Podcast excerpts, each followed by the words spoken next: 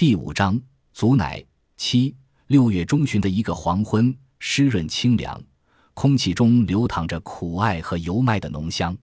我抓着李春的褂子，从井口往家里走，一路呼唤着他的名字。连续几个夜晚，李春总是哭闹，直到天明。按照宋庄的说法，李春的魂丢了，或许是我抱着他驴走夜路的缘故。丢了魂就得叫回来，超过百日。魂就散了，再难回还。究竟有几分可信，我不知道。但没有哪个父母敢冒险，魂丢了必须及时换回。叫魂并不复杂，围井口转三圈，唤三声孩子的名字，那魂就会附在褂子上。叫魂的必须是父母中的一人。大旺尾随着我，这叫护魂。进屋，我将褂子盖在李春身上，长长舒了口气。李春还在熟睡，我想这个夜晚他该消停了。李春哭叫，不但我和大旺睡不好，隔壁的公公和二妮也睡不踏实。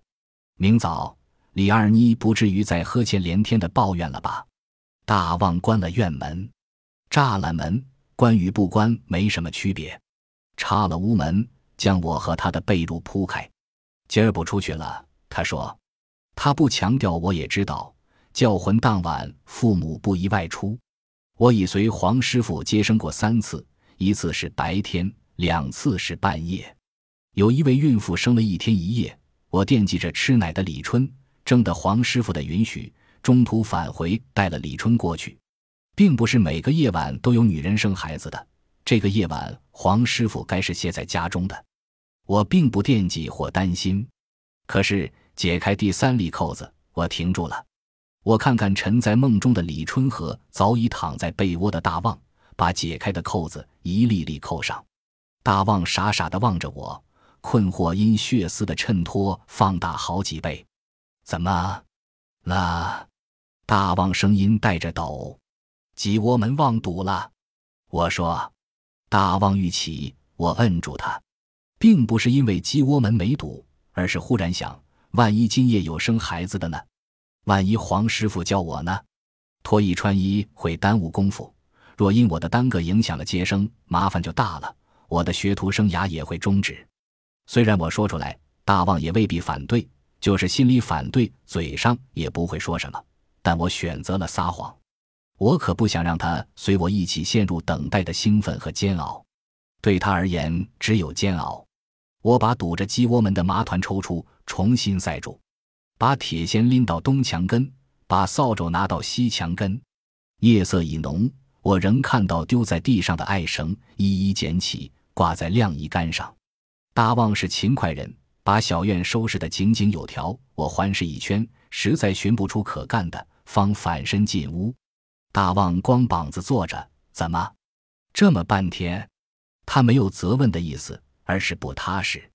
若我再在院里待一会儿。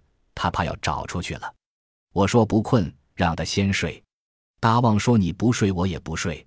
我说好几天没睡好了，明天还要干活，赶紧睡吧。大旺说我不困的。他望着我，我当然明白那眼神含着什么。大旺不会说情话，他的心思全部挂在脸上和肢体上。我敌不住那目光，迅速剥开自己，钻进大旺的被窝。这可是头一遭。大旺手忙脚乱，我没让他吹灯，催促他快着点儿。我的耳朵透过大旺粗重的喘息，听着外边的动静。老天，千万不要这个时候！我暗暗祈祷。大旺停下，我立刻推开他，慌慌张张地穿上衣服。大旺惊愕的：“你还要干什么？”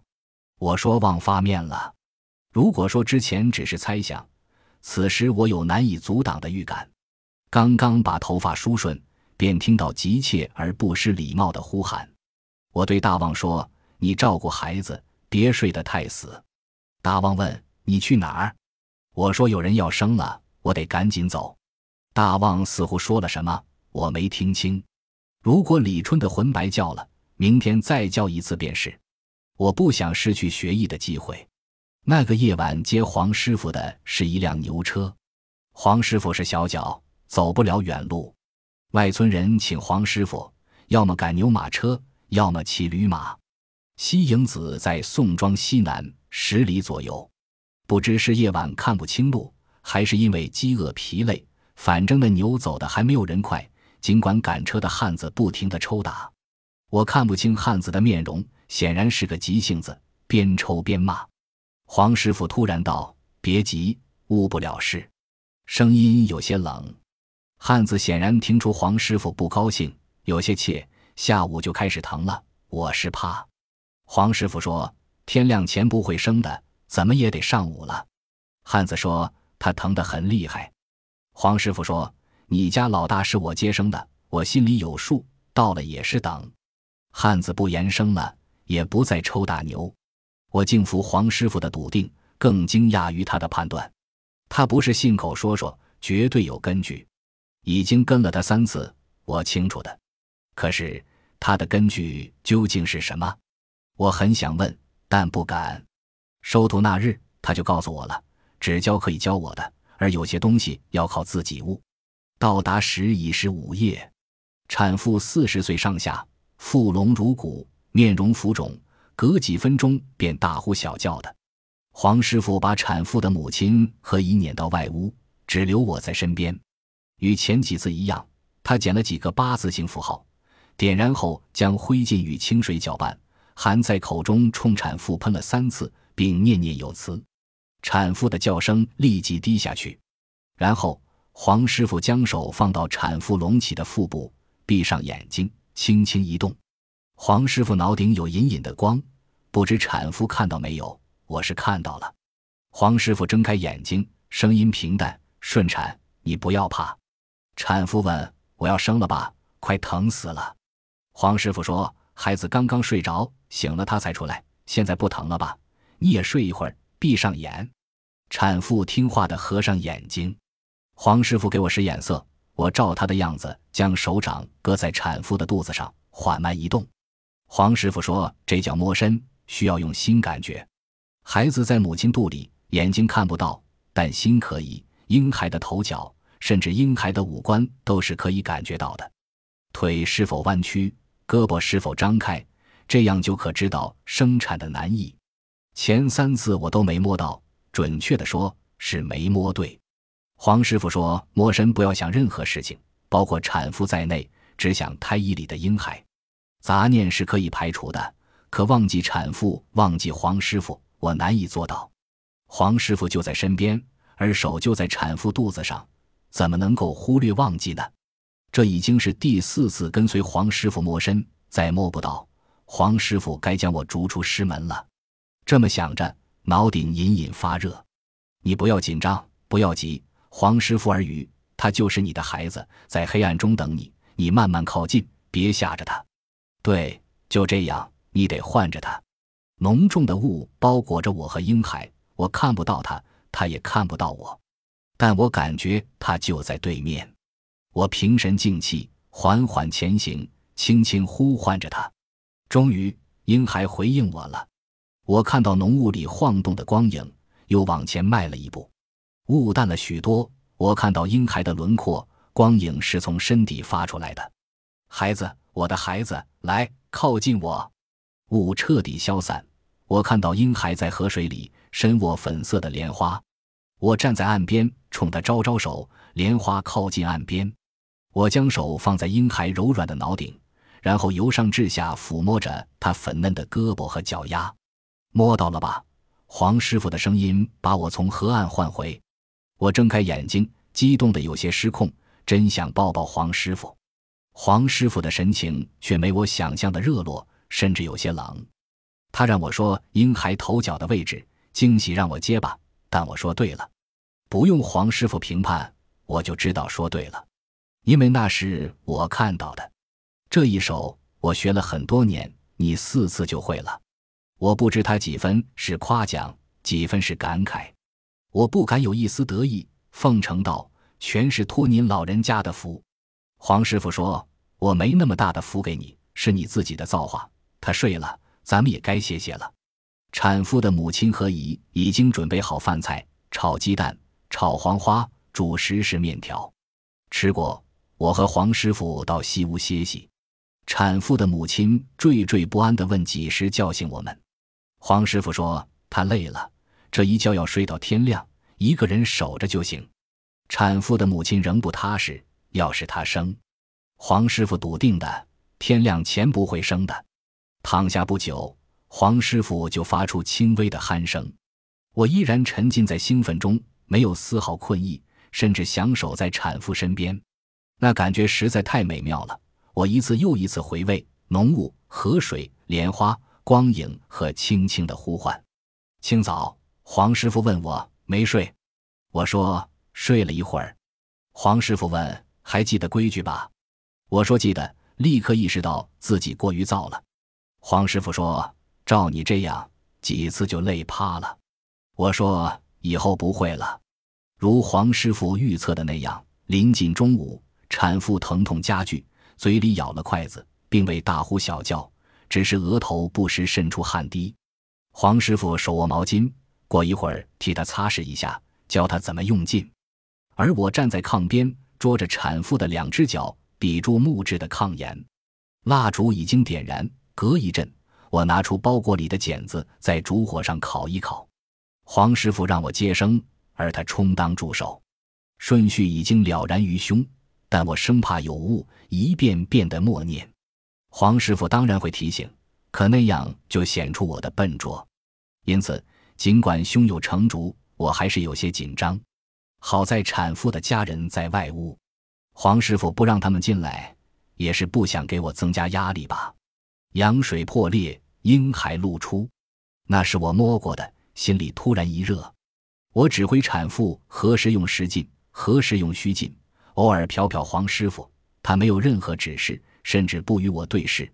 我不再看他，他不纠正，那就是最好的肯定与鼓励。紧张退却，我也没工夫紧张。孩子的头臂已经出来，我双手托住，让产妇憋气，把所有的力气使出来。这是关键时刻，容不得迟缓停顿。午后三刻，孩子出生，男婴，七斤八两。我把孩子包好，换进产妇家人。这时才意识到自己后背浸湿，像与婴孩一道从河里上岸的。产妇的丈夫就是那位造极的汉子，送我们返回。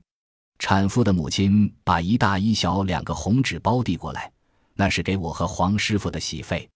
饭桌上，黄师傅告知孩子是我接生的，而他只不过替产妇擦了擦汗。